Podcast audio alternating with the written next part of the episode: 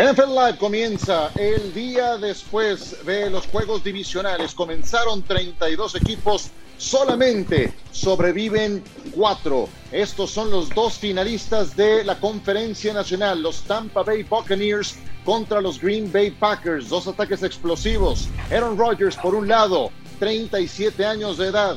Tom Brady encabezando a los Tampa Bay Buccaneers y en la conferencia americana, dos jóvenes quarterbacks encabezados de un lado los jefes de Kansas City por Patrick Mahomes, 25 años de edad, pendientes toda la semana de la evolución de su conmoción cerebral que sufrió en el juego de este domingo ante los Browns, enfrentándose a los Bills, el juego programado 5.40 de la tarde, próximo domingo en Arrowhead Stadium. Los Chiefs terminaron la temporada regular como el equipo que más yardas generó, seguido por los Bills. Esta será la sexta ocasión que se enfrenten los dos mejores conjuntos en yardas generadas en postemporada.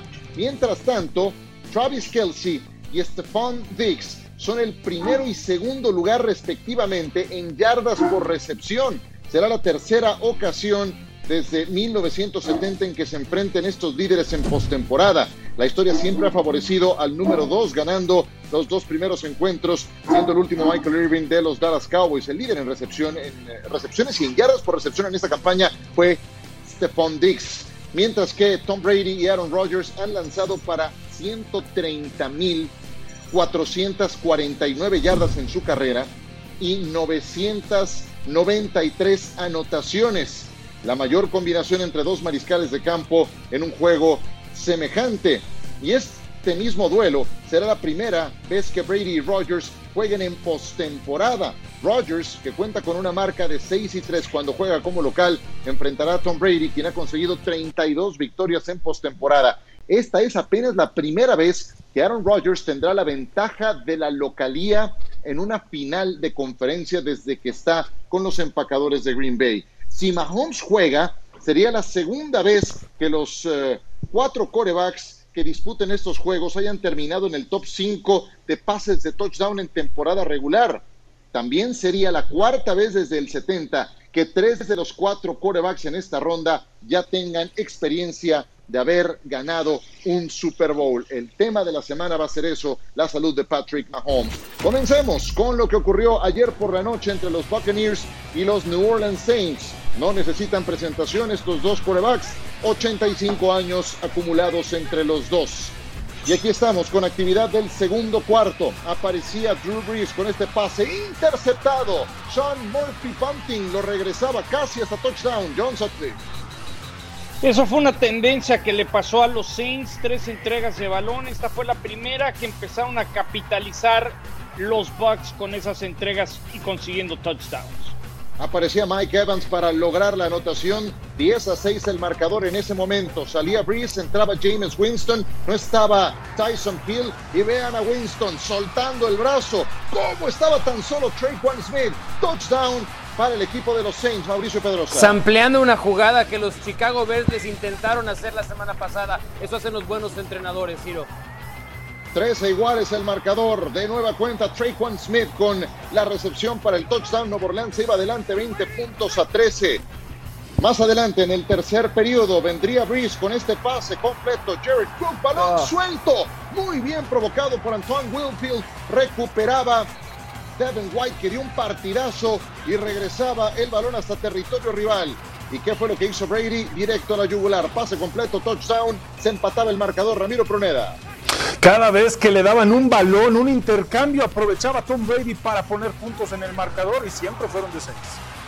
De nueva cuenta, Devin White, este exjugador de LSU, y ve nada más fuera de aquí, moviendo rivales, y ponía la mesa para que viniera el último clavo en el ataúd. Aparecería Brady con una jugada que tiene patentada el quarterback sneak en zona de gol, touchdown y de esta forma, con marcador de 30 puntos a 20, Tampa estaba dominando a New Orleans que cometía su cuarto intercambio de balón. Intercepta Mike Edwards y fue suficiente.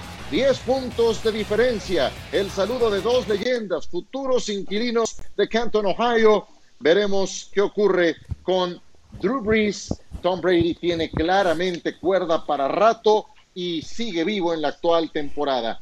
Estos fueron sus números en la ronda divisional. Brady lanzó dos de anotación, cero intercepciones, no pasó las 200 yardas, pero no hizo falta. Simplemente fue capitalizando lo que iban dejando los Santos de Nueva Orleans. Breeze lanzó tres intercepciones y eso terminó por liquidar a su equipo. It's a team effort. And again, it just speaks to the commitment level of everybody in the organization, the coaches, the players, everyone coming together. And you don't beat great teams like this. This team's been one of the best teams in the league for a long time. You know, for us going this week, we had to play a great game. And our defense stepped up, played huge. Like I said, the offensive line was incredible. You know, it's just a hard fought game, very physical game. We'll need to get our rest the next couple days and then be ready to go for practice on Wednesday. um, well, I'll, I'll, I'll answer this this question one time, and that is that I'm going to give myself an opportunity to uh, to you know think about the season, think about a lot of things, just like I did last year, and um, make a decision.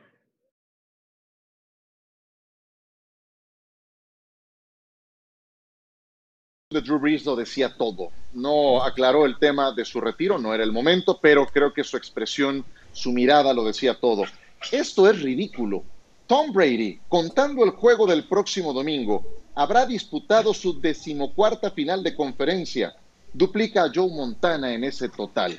Impresionante a sus 43 años de edad que siga haciendo lo que hemos visto en esta campaña. Ya escucharon a mis compañeros, ahora los ven, a John, a Mau y también a Ramiro. Va a estar bueno el programa de hoy. Y empiezo por preguntarles, señores, ¿cómo distribuyen el porcentaje de responsabilidad de la victoria de los Bucaneros de Tampa Bay. Comienzo contigo, John, a que nos den 100. Venga. Bueno, 33.33, ahí les ah, explican caray, a, ya a empezamos. Mau que me lo cierre. ya empezamos, ya empezamos, si ya empezamos. matemáticas ahí en San Luis. A ver, yo creo que es 33% Drew Brees, 33% la ofensiva en general de los Bucks y otro 33% a Tom Brady. ¿Por qué? Porque por algo Tampa Bay fue el mejor equipo esta temporada en la National Football League, convirtiendo entregas de balón en puntos. Entonces, sí, sí hubo errores de Drew Brees, pero también supieron capitalizarlos muy bien en ofensiva. Oye, ¿no le das ni 1% a la defensa de los Bucaneros? Ok, le damos el 1% de diferencia. No, no, sácate el 1%. Eh, muy, muy poco convincente. la Bueno, ok, ok. 1%. 33 a Drew Brees, 33 a la defensa de los Bucks y te- 33 a Tom Brady. No, no, pues es tu, Ya es sé tu que soy bueno para hacer ajustes. Es tu distribución, es tu distribución. A ver, bueno, discute mejor con tus compañeros. Venga, Mau, échale. Sí, no, no, vamos a poner un poquito de orden con la matemática. Eh, para mí esto es muy sencillo, 50% tiene que ir a Drew Brees. Déjenme darle dos datos que me encontré sobre el juego de ayer que me, me hicieron sentir triste. La verdad, me sentí triste por Drew Brees. Buscando a Michael. Thomas, su mejor receptor, ayer se fue de 0-4. 0-4 buscando a Michael Thomas, pero este fue el peor de todos. Cuando a Drew Brees lo presionaron solamente con 4, es decir, cuando no tenía la presión de los defensivos de los Bucks en la cara, 9 de 16, 42 yardas, 2 intercepciones, pero aquí viene lo peor.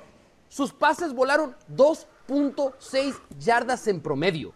Un buen coreback ayer, o un coreback en buen momento, no pone estos números. Ayer el partido, yo sé que nos duele decirlo por lo que pensamos de Drew Brees, pero el duelo, el partido de ayer lo perdió Drew Brees. Le doy otro 25 a Sean Payton y les voy a decir por qué más adelante. Esa me lo guardo. Y sí, el 25% hay que dárselo también a la defensiva de los Bucks, que fue oportunista. Aprovechó esa enorme puerta, Ciro, que le abrió la ofensiva de los Saints con Drew Brees y Sean Payton. Ya dinos Muy que no me aguanto, Mau.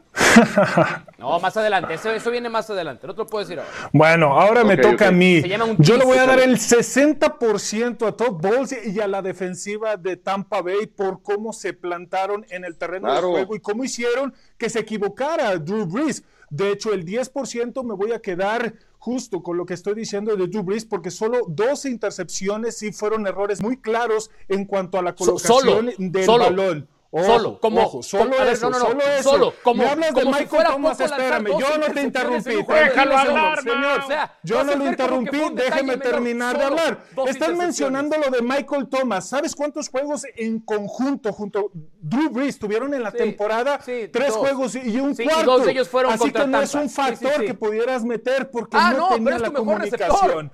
Pero eso, Emmanuel receptor, ¿cómo Sanders tuvo más recepciones Por que Michael Thomas.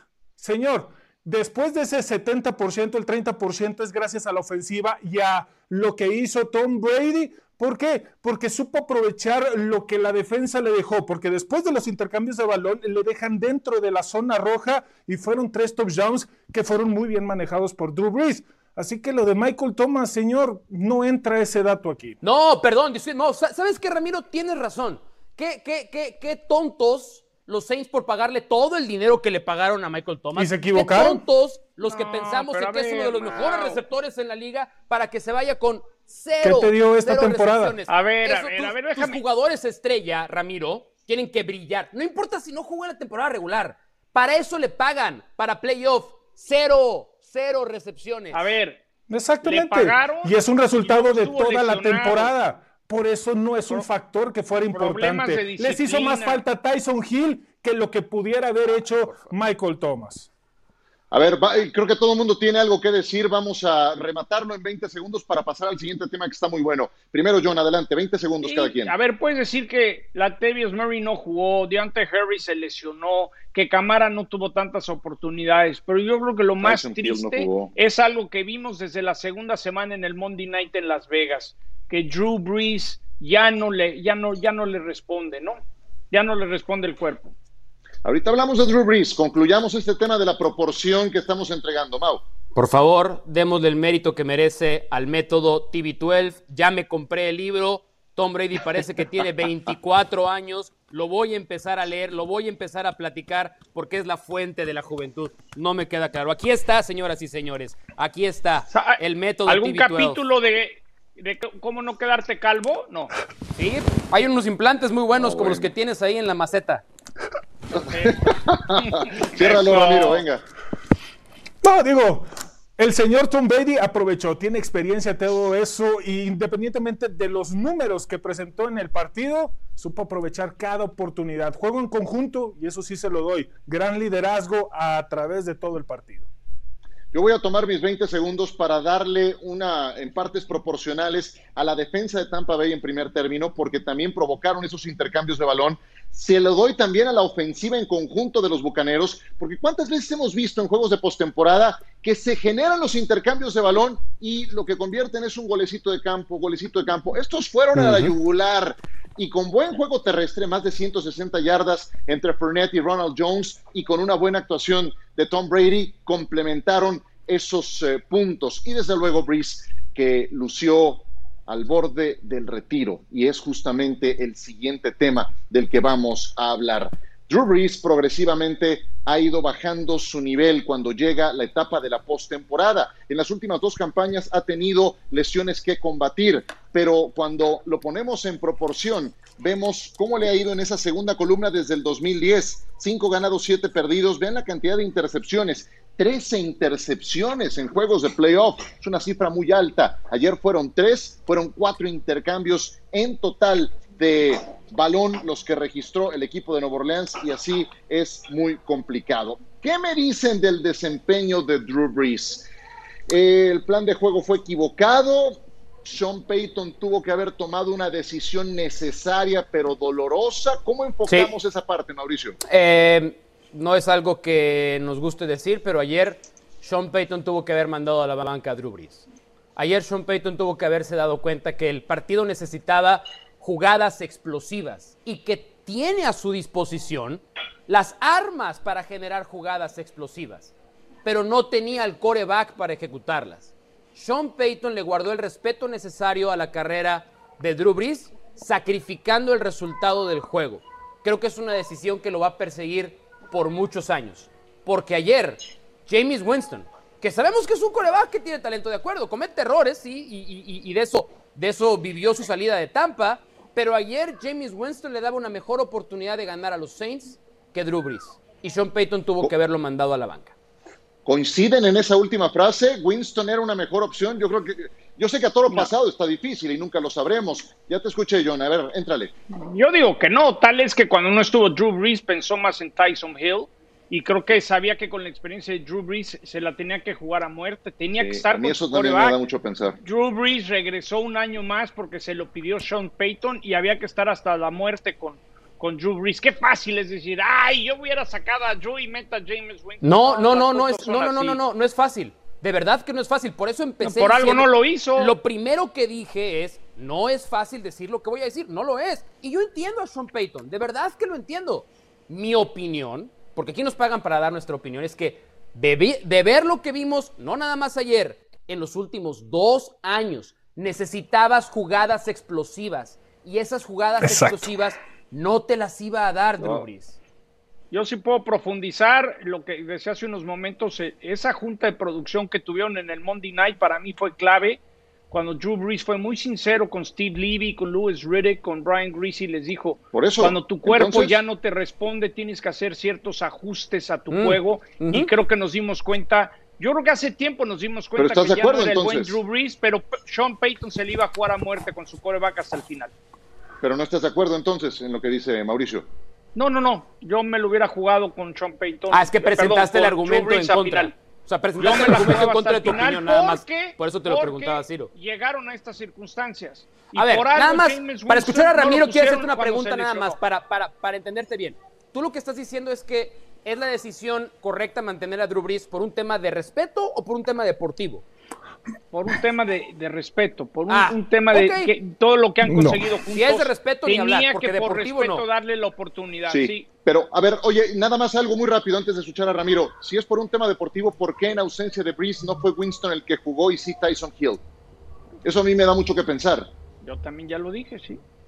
No, no, claro, no te lo preguntaba a ti, se lo preguntaba a Mauricio, pero bueno, ya estamos alargando mucho. No, sí, a ver, este, te respondo, no, no, te respondo rápido. Simplemente creo, a ver, yo estoy hablando de ayer, y ayer James Winston me daba una mejor opción de tener jugadas explosivas como las que necesitabas que Drew Brees. Simplemente es eso. Es una parte deportiva. Dale, Ram. y justamente sumando a lo que dice Mau, el plan de juego era eh, jugársela con Drew Brees. En lo que se equivocó Sean Payton al no tener a Tyson Hill es involucrar a James Winston en las jugadas especiales, en las jugadas dinámicas, como lo estaba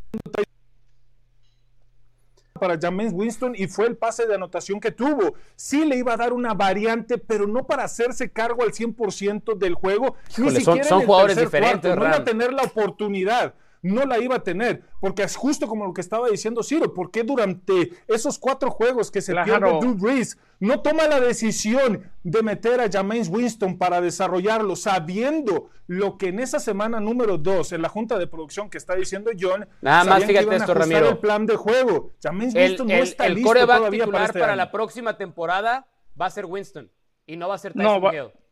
Van a ver, vamos a ver. la, única vez que va a cambiar. El plan de juego va a cambiar. Se tiene que modificar a las características de Winston. La única vez que pusieron a James Winston en pantalla en la segunda mitad, se echó un bostezo de aquellos. Estaba aburrido en la banca. Y, sin, cubrebocas, además. Tuvo que haber jugado, pues claro. En fin. Bueno, la imagen de la que todo el mundo habla al eh, final del partido fue esta que circuló en redes sociales cuando se encontraron Drew Brees y eh, Tom Brady en eh, el campo de juego, ya vestidos de civil, y eh, desde luego esta imagen en que Tom Brady termina lanzándole un pase al hijo de Drew Brees. Me hubiera encantado escuchar la conversación porque antes de, esta despedida estuvieron platicando durante un buen rato. Tú has estado más de cerca con ellos, John. ¿Tienes algo que comentar de esta imagen? Siempre ha habido un gran respeto. Creo que Tom Brady también es papá, sabe lo que significa para Drew Brees lo que será su último partido en el Superdome. Y esto no fue planeado porque el vestidor del equipo visitante está al fondo del terreno de juego. La única manera de ir a los camiones es a través del terreno de juego. Pues ahí los tienen. Tom Brady, además, este logro lo ha conseguido en el mismo escenario en el que logró su primer anillo de Super Bowl. Eh, tuvo un eh, detalle ahí. Eh, Tom Brady después de una jugada que terminó en touchdown donde le ofreció eh, la palma oficial para, para festejar ¿Se imaginan lo que hubiera sido si el lo oficial al contesta? cuerno. O sea, con todas las No, teorías de la pésimo. conspiración, ¿se imaginan lo que hubiera sido Twitter si el oficial le hubiera hecho el high five efectivamente? Pues lo mandó al cuerno chamba. bien hecho, claro, no, por supuesto que sí, estoy totalmente de acuerdo en ese sentido.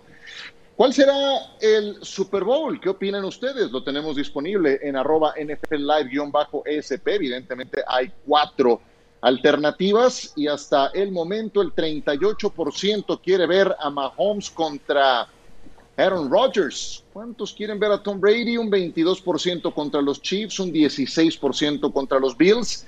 Sigan participando. Está disponible en nuestra cuenta de Twitter. Vámonos a pausa, que ya nos echamos 22 minutos ¿eh? y tenemos otras cosas de qué hablar. Los Chiefs y los Browns jugaron ayer. Patrick Mahomes no terminó el partido y desde luego que es la noticia de la que todo mundo habla. Podrá estar para el fin de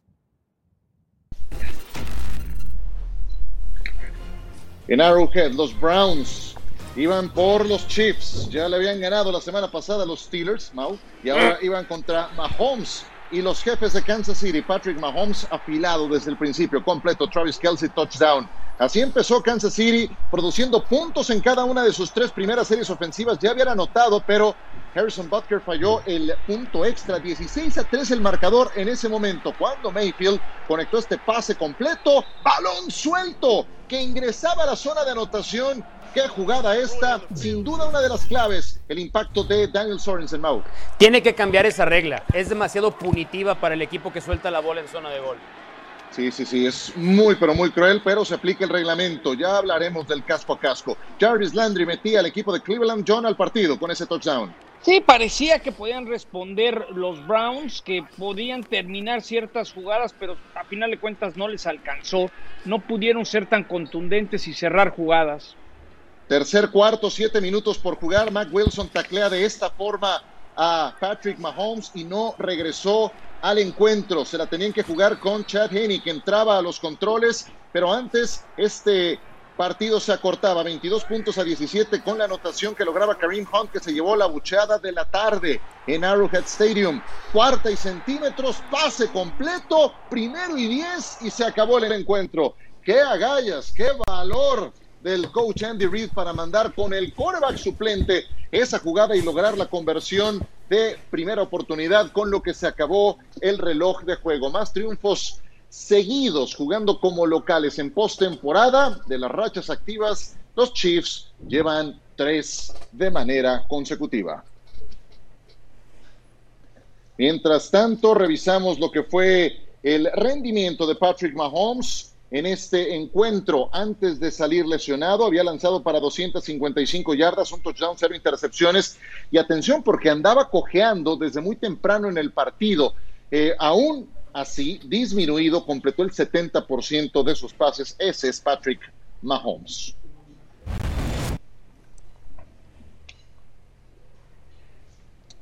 Y después de este tema de la lesión, Mac Wilson puso oraciones para Patrick Mahomes. Espero que vuelvas la próxima semana. Sé grande como lo has sido. Mahomes puso todo está bien, hermano. Ahora sí escuchamos reacciones. Listen, I'm proud of the guys. I'll give you some injuries here. Obviously, Pat um, uh, was injured and had to come out. Um, he he hurt his he got hit in the back of the head and and uh, kind of knocked the wind out of him and everything else with it. Um, so we took him out. He's doing great right now, which is a real positive. Nothing changed, man. Nothing changed. Chad came in and uh, and uplifted us. We uplifted him, and we just rallied together, man. And that's what this team did, offensively, defensively, special teams. Um, we just got we circled the wagon and got a little bit tighter as a group, and uh, and and found a way to win against a good football team. La receta secreta es patrocinada por KFC y el nuevo Wow Bucket. Ocho piezas de pollo, cuatro complementos individuales y dos biscuits originales por solo 169 pesos.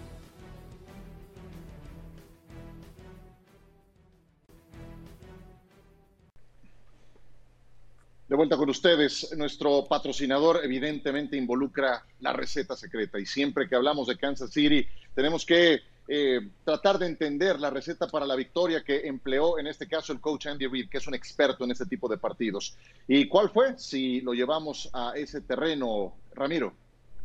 En la distribución del juego y del plan de juego que ya tenían preparado para Patrick Mahomes, cuando era cuando entra Ted Heaney, empieza a ejecutar lo más sencillo del plan de juego y sobre todo sorprendiendo en esa cuarta oportunidad y uno que todo indicaba que iba a ser un acarreo, se fueron con el pase corto, lo suficiente para ejecutar, así que Andy Reid y Eric Bieniemy son la clave.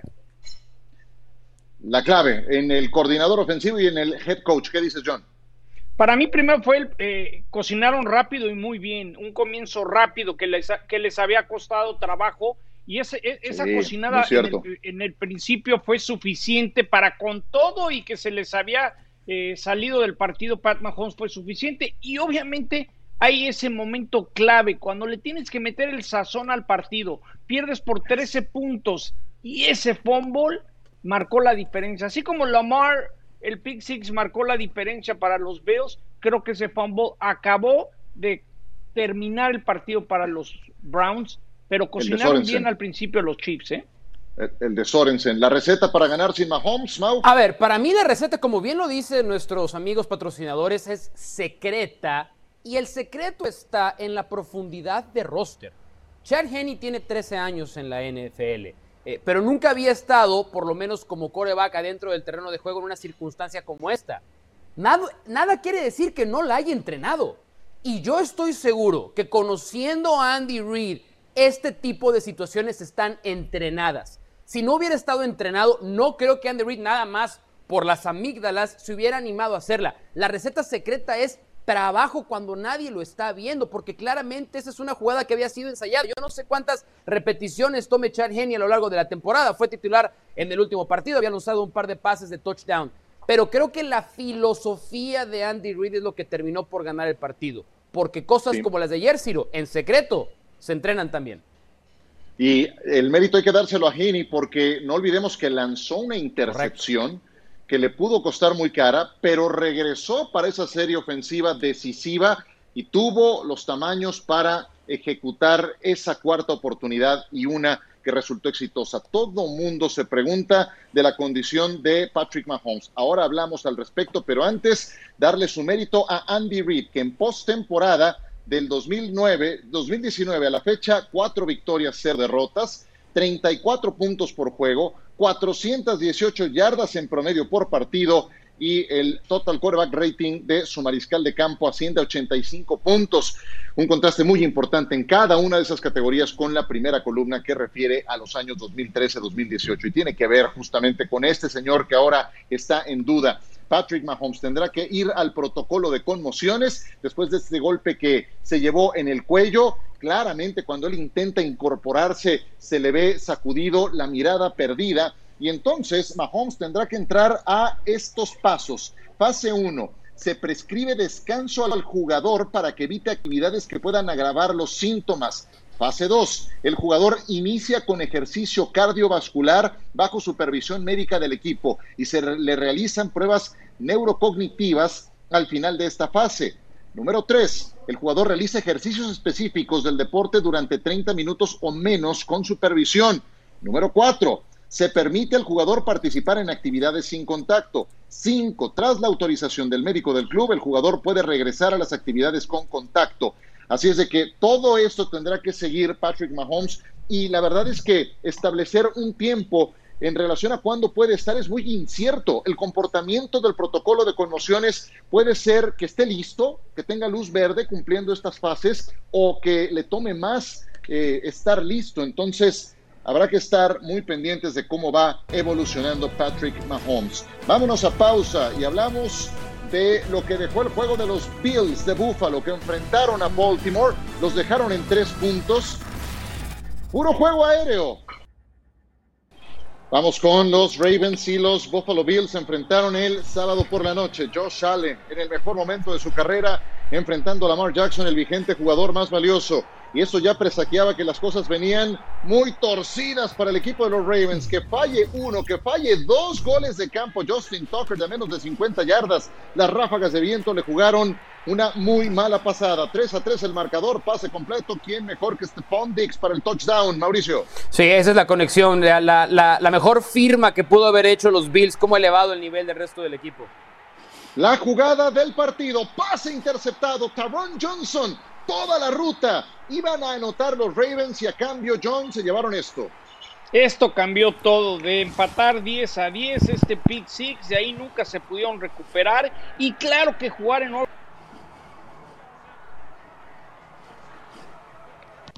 Y todavía tuvo Baltimore, aún sin Lamar Jackson, que terminó lesionado en este partido también con una conmoción. Pudieron meterse al juego, pero fueron imprecisos. 27 años después, los Bills están en la final de la conferencia americana en pantalla. Sus últimos cuatro viajes que fueron exitosos, superando a los Chiefs la última vez. Ahí jugaba todavía Joe Montana. Ramiro Proneda, dime gracias a qué fue la victoria de los Bills, pero antes, antes, vamos a revisar los números de Josh Allen, que sorprendentemente se cargó al equipo en la primera mitad. Por diseño, el coordinador ofensivo de Buffalo mandó carreras en todo el primer cuarto y me parece que fueron dos acarreos en toda la primera mitad.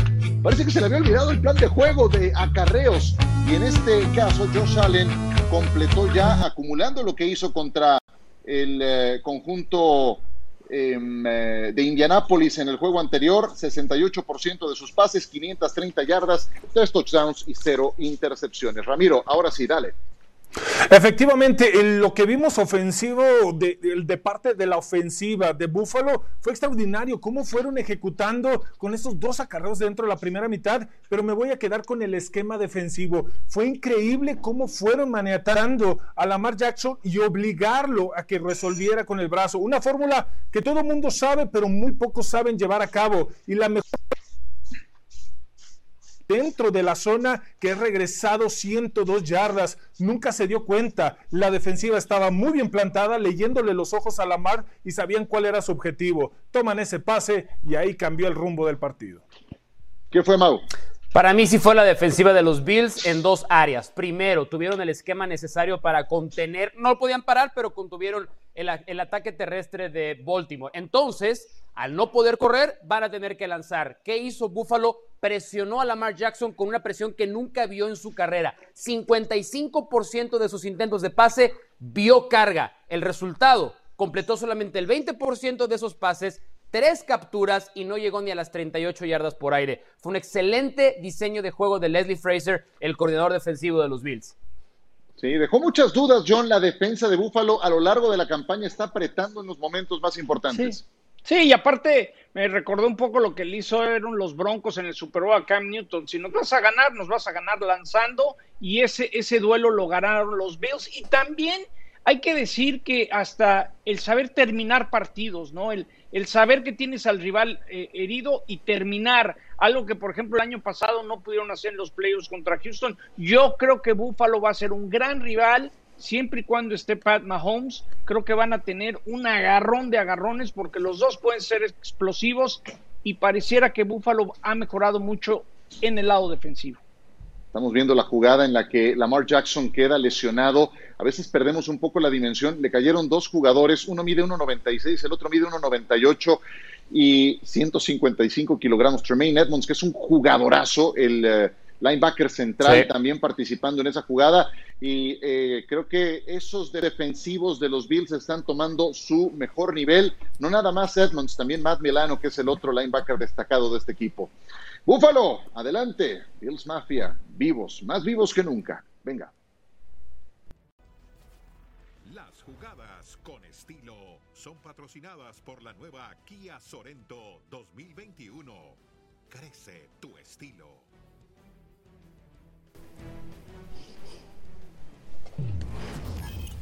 Pongámosle un poco de estilo a este segmento. John, entonces vas tú primero. Travis Kelsey. En la yarda 21 del rival, Travis Kelsey hace un corte para mandar al rival al suelo, recibe desmarcado y salta para llegar a la zona de Dijimos estilo, John, por favor, compórtate. Número 5. Venga, Mau. Aquí, aquí está el pick de Teron Johnson. Es la jugada defensiva más larga que acaba en touchdown en la historia de los Bills, pero ojo, Lamar Jackson alcanzó los 20 millas por hora, hizo un esfuerzo bárbaro, casi como el de DK Metcalf, pero tuvo cortina de bloqueo Johnson y por eso pudo meterse hasta la zona de anotación. Apenas segundo pick six que sufre Lamar Jackson en su carrera. ¿Sabes de cuál me acordé en playoffs? De la de James Harrison, que llegó bufando en aquella ocasión. Tyler Johnson con esta intercepción, con esta recepción, quiero decir, a pase de Tom Brady, estupenda. Y ahí el mérito también para Brady, que supo encontrar a otros receptores. ¿Qué tenemos aquí, Ramiro? La número 3. La habilidad que tiene Josh Allen para comprar tiempo de la bolsa de protección ya se había resbalado, casi estaba en el suelo, se recupera, sale rolado hacia su lado derecho y completa el pase perfecto a la esquina donde nadie lo podía defender. Y después protagonizó ahí una, una eh, un Neymar cayendo aparatosamente después de el empujoncito que recibió. Pase de touchdown de James Winston, lo único que hizo en el partido representó seis puntos para Traquan Smith en esta recepción de anotación. Y terminamos con la número uno que le corresponde al señor Sotcliffe. Venga, John. Pinta para touchdown de Aaron Rodgers, number 12, el de verde y amarillo ante los Rams. Tercer y gol. Aaron Rodgers sale de la bolsa de protección para finge lanzar un pase y luego Leonard Floyd se escapa por tierra. Gran jugada. Muy bien Aaron Rodgers que arriesgando el físico si es necesario para el touchdown. Sí, ahora hablamos de los Green Bay Packers porque desde luego que son los que se han visto más sólidos a lo largo de toda la temporada, creo si me apuran. Tenemos la final de la conferencia americana para toda Latinoamérica, los Buffalo Bills contra los Kansas City Chiefs, próximo domingo 5.30 de la tarde, acompáñenos. Y nos falta hablar de Green Bay, Green Bay que se enfrentó a Aaron Donald, claramente lejos de su 100%, Terminator no se repuso para este partido, Rodgers les pintó la cara y avanzaron a la final de conferencia. Todo comenzó con este partido entre los Rams y los Packers. Ahí estaba Aaron Donald por un lado, Aaron Rodgers por el otro, Aaron Jones corriendo el balón y terminaron imponiéndose los locales. Esta es una gran jugada desde el diseño, porque va en movimiento hacia la izquierda originalmente Davante Adams, después viene con una carrera frenética, lo va siguiendo Ramsey, no lo alcanza y termina con el touchdown. Después Rogers John con el touchdown terrestre. Sí, él mismo busca la jugada, algo que ya ha hecho en la temporada y muy efusivo, number 12. El marcador estaba 16 puntos a 3 cuando aparece Paul Jefferson llevándose este pase de Jared Goff. Nos movemos al cuarto cuarto, 25 a 18 el marcador. Una joya de pase de Rodgers, completo Allen Lazard, touchdown, Mauricio. Lo fueron preparando, preparando, preparando esta jugada. Lazard le había soltado un pase a Aaron Rodgers, clave. Rodgers regresó con él y se meten a la final de conferencia. Pues ahí los tienen. Se hablaba mucho de la defensiva de los Rams. Cero capturas, cero capturas en 38 jugadas de pase. Así es de que tuvo buena protección, pudo operar como lo conocemos Aaron Rodgers y termina sacando adelante este partido. ¿Qué me dicen de esta ofensiva? Luce imparable. ¿Así se va a mantener, John? Pues mira, siguen viendo lo que te da el rival, es lo que buscan. Tienen ataque terrestre con tres diferentes, ya no solamente es Aaron Jones. Si Devante Adams tiene cobertura, ahí está Allen Lazard. Yo creo que es muy explosiva. Yo creo que los Packers van a seguir generando ofensiva. La clave será si la defensa sigue cumpliendo como lo ha hecho en el último mes. Ahí es la clave. Si van a poder parar a Tom Brady ofensivamente, creo que tienen todo para volver a generar por lo menos 30 puntos en casa. A ver, a mí sí estoy de acuerdo con John. Hay veces que creo que la defensiva de los Packers sí puede tomar un rol secundario. Son cuatro juegos consecutivos en lo que los Packers anotan por lo menos en sus tres primeras series ofensivas. Eso se vuelve una losa pesadísima para cualquier equipo. Pero también me preocupa algo de Green Bay.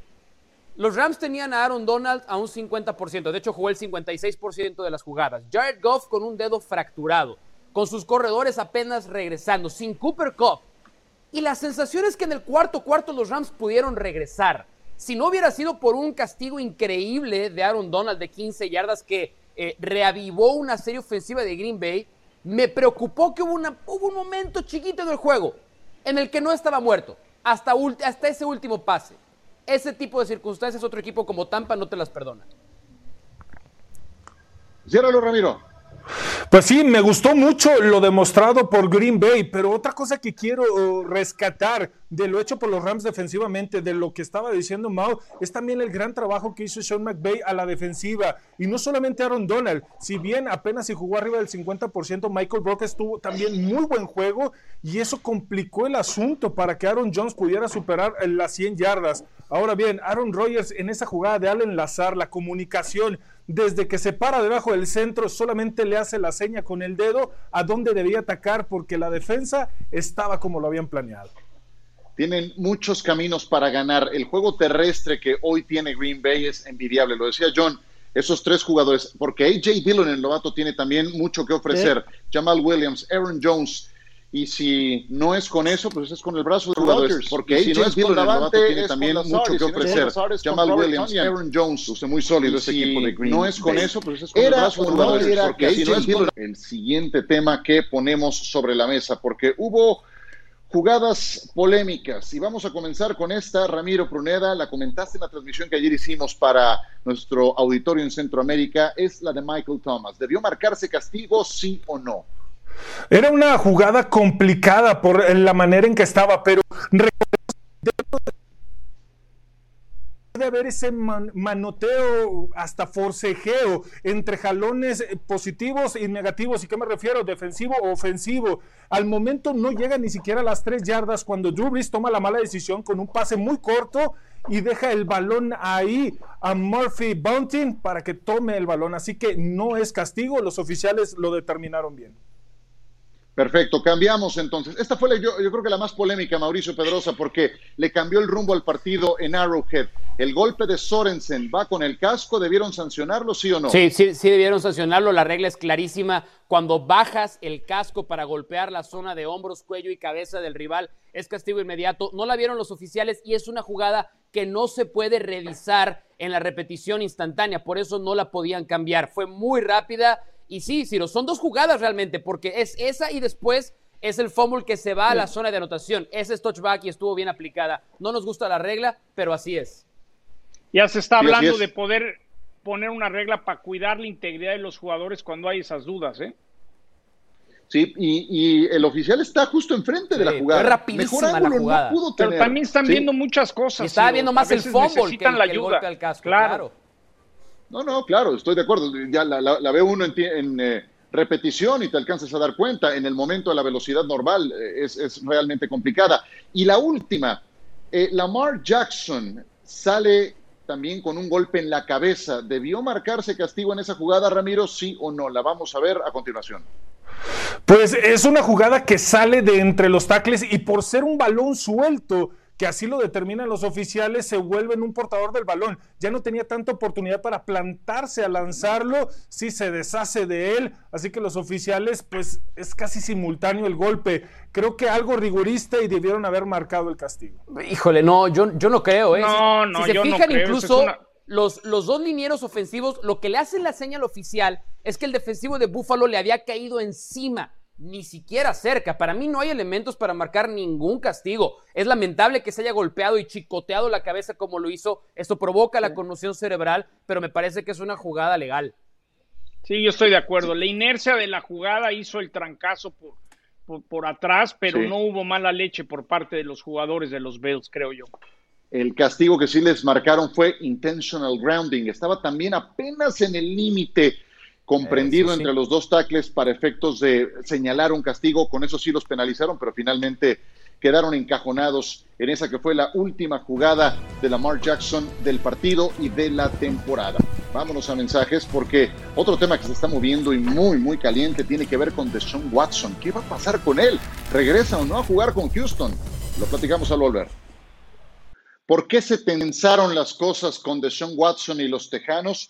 Se remonta todo esto a marzo del 2020 cuando Deshaun se enteró por redes sociales que DeAndre Hopkins se iba del equipo. Luego el dueño, Cal McNair, habló con él, le comentó que iba a ser tomado en cuenta para la contratación del próximo gerente general y entrenador en jefe. ¿Y cuál? Nick Casario fue contratado sin que lo tomaran en cuenta, Watson. Y el viernes volvió a tuitear y dijo, estaba en dos, ahora estoy en diez. Según eso se refiere a su nivel de enojo, de acuerdo con fuentes cercanas con Watson. Si quisieras a Watson, ¿qué darías por él, John? A ver, si yo soy los Miami Dolphins, les digo, les doy mi tercer pick que tengo overall y Tua. Y ellos, los tejanos, te mandan a Deshaun Watson y pueden ir por este Devontae Smith de Alabama. Entonces tienes a Tua y un nuevo receptor en los tejanos y el coreback titular en Miami es Deshaun Watson. Eso es lo que me gustaría, aunque algo me dice que van a retener a Deshaun, ¿eh? Es, eh, eh, sí, es muy poquito, ¿eh? la verdad creo que sería, sería una tomada de pelo. Pero bueno, los, los tejanos han hecho una, una, de barbaridades. ¿Tú qué dices, Mau? Ok, primero, creo que el escenario ideal es el de los Niners, pero ese no lo voy a tocar. Voy a tocar el que yo quisiera ver, que es el de los Colts. No nos olvidemos que los Texans no tienen ni primera ni segunda ronda para este draft, entonces les puedes hacer manita de puerco en niveles de gerente general, me refiero, evidentemente. Eh, primera ronda de este año, segunda ronda de este año, segunda ronda del próximo año.